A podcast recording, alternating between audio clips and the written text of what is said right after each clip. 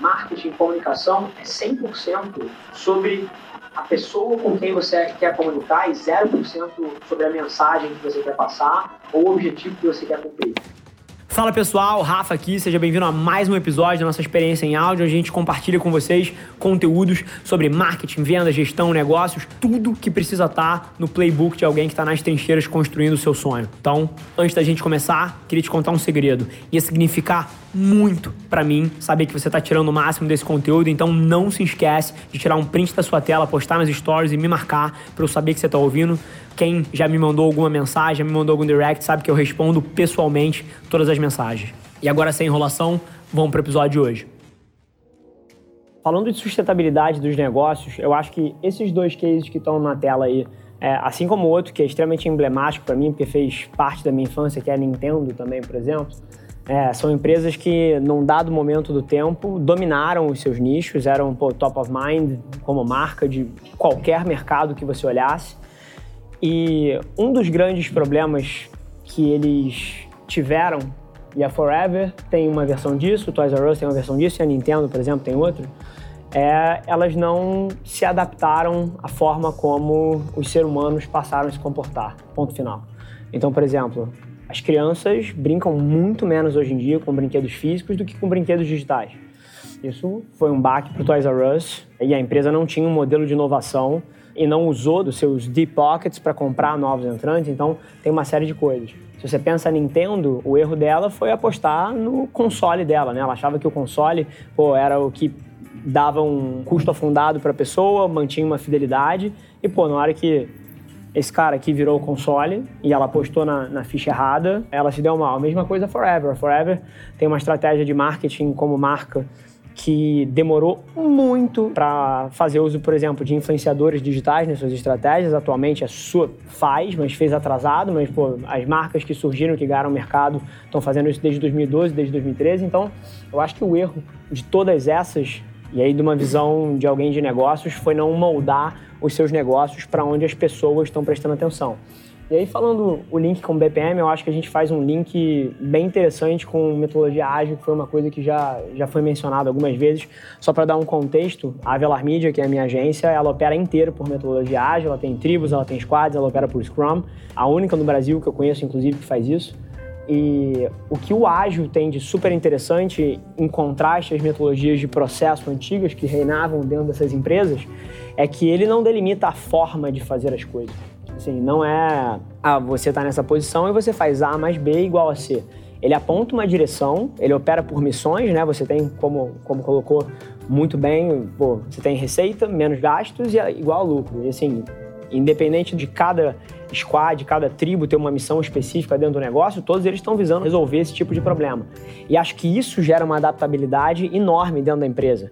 Então, eu vou trazer isso por exemplo da minha companhia. Assim, eu estou literalmente cagando se o que eu faço hoje em dia são campanhas publicitárias em vídeo dentro do Instagram, dentro do Facebook, dentro do YouTube. O que eu estou o tempo todo procurando e a metodologia ágil me traz isso é o que, que eu preciso gerar na ponta e qual é a melhor forma de fazer isso.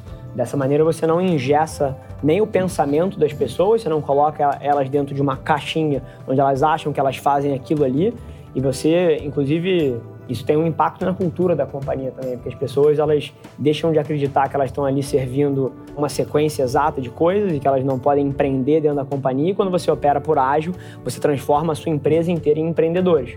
Porque está todo mundo buscando uma missão, você vai ter um time mais inspirado. Eu acho que isso tem impactos transversais, que foi uma, uma das coisas que prejudicaram todas essas companhias que estão na tela aí.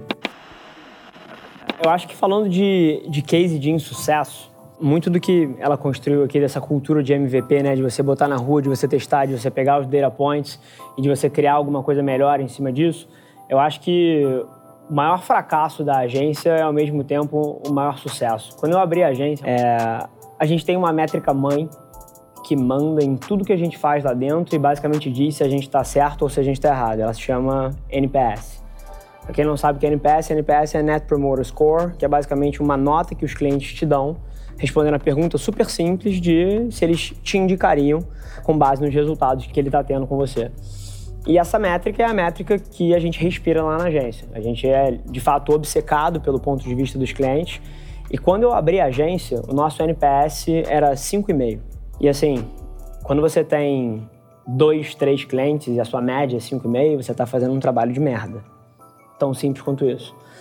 Mas ao mesmo tempo, número um, você não ter medo de ouvir o que o mercado está te dizendo, você ter essa coragem de olhar isso de frente e fazer alguma coisa em relação a isso, e principalmente construir sistemas que permitam que você aprenda e implemente nas falhas que você tinha, te permite construir um negócio cada vez melhor. E esse mês passado, nosso NPS foi 9.2 e a gente tem mais de 40 clientes. Então, assim, eu acho que essa história elucida um pouquinho essa questão de fracasso sucesso se você olha pela ótica certa, mas acima de tudo, se você tem um sistema que te permite aprender. Porque a principal coisa que levou o NPS de 5,5 para o NPS de 9,2 e levou a gente de trabalhar porra, com empresas de fundo de quintal para hoje em dia ser agência de empresas como Stone, XP Investimentos, Texaco, Prudential, fazer trabalhos para MRV, enfim, assim, as maiores empresas do Brasil, de fato, é Tinder. Então, foi o fato de que a gente, toda vez que tinha um data point controverso ou ruim para gente, a gente não aceitava ele como status quo. Então, pô, bacana que teve isso aqui. Por que que foi isso? E como é que você cria um plano de ação para que no próximo mês você não repita os mesmos erros que você cometeu dessa vez? Seja isso em termos de deadline, em termos de criatividade, em termos de execução. Então eu acho que isso, isso é uma das principais coisas que linkam os acertos e, e, os erros, principalmente num negócio como o nosso. É muito diferente de um negócio onde pô, o objetivo de uma área inteira é automatizar a emissão de nota fiscal, ou automatizar reembolso, ou automatizar pô, um processo de triagem de currículos. Os problemas que chegam na nossa mesa é uma empresa falando assim: eu preciso vender mais. Foi mal, você não tem um processo para isso. Você precisa de oito seres humanos brilhantes sentados numa mesa, dentro de um modelo de interação que cuspa um output que resolva um problema extremamente complexo, que muitas vezes uma empresa de 3 mil pessoas não está conseguindo. Então, quando você tem esse tipo de lugar, é uma dinâmica bem diferente, mas que passa por erros e acertos, e o que importa é como é que você cria uma metodologia para aprender com isso que eu queria tentar virar uma chave em todo mundo aqui, que é a forma que eu enxergo, é que, assim, marketing digital, uma peça de comunicação na TV, uma peça de comunicação numa revista, tudo isso são ferramentas para você atingir um objetivo. Eu acho que a hora que você começa a pensar dessa forma, isso começa a iluminar o mundo atual.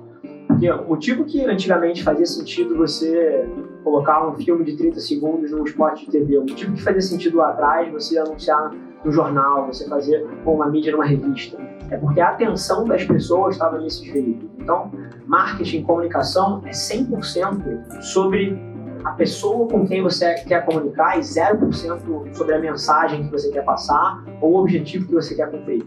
E a hora que você olha para o mundo real, você entende que o smartphone virou o controle remoto da sociedade, que nós somos quase que ciborgues. Esse negócio aqui é uma extensão natural do nosso cérebro. Ele aumenta a nossa capacidade de relacionamento, aumenta a nossa capacidade intelectual de processamento de dados, alcance, influência, aumenta tudo. Isso são um pedaço da gente. A hora que você entende isso, você responde essa pergunta, mas de um ponto de vista muito mais útil. De que, inclusive, criando um framework para os próximos anos. Assim, hoje em dia, o marketing digital é aqui dentro porque as pessoas estão aqui. Se daqui a 20 anos a gente estiver vivendo em ambiente de realidade virtual, em ambiente de realidade aumentada e a atenção das pessoas estiver em lugar, isso aqui é inútil. Então, o que eu queria tentar trazer para todo mundo é uma abordagem frente à comunicação agnóstica do veículo, mas sim que preste muita atenção no comportamento dos seres humanos, porque é isso que importa de verdade. Então, o digital é uma realidade pura e simplesmente porque as pessoas estão prestando atenção nisso aqui se daqui a cinco anos, como foi colocado aqui já, a gente tiver esquecido essa interface, isso aqui é uma interface, estiver vivendo as nossas vidas através de assistentes virtuais de voz, por exemplo, vai ser lá.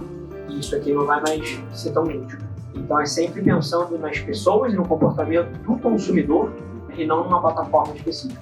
Esse foi mais um episódio da nossa experiência em áudio e como eu já falei, eu adoraria saber que você está gostando do que a gente está compartilhando por aqui. Então não esquece, se você está tirando valor desse conteúdo, ia significar o um mundo para mim, que você tirasse um print da sua tela, postasse no Stories me marcando e aproveita para ir na sua plataforma favorita também e deixar um rating de cinco estrelas e um comentário lá, ajudando a gente a construir essa comunidade tão vibrante que move o Brasil para frente através do empreendedorismo e que fala desse Brasil que dá certo. É um prazer ter vocês comigo e a gente se vê no próximo episódio do podcast.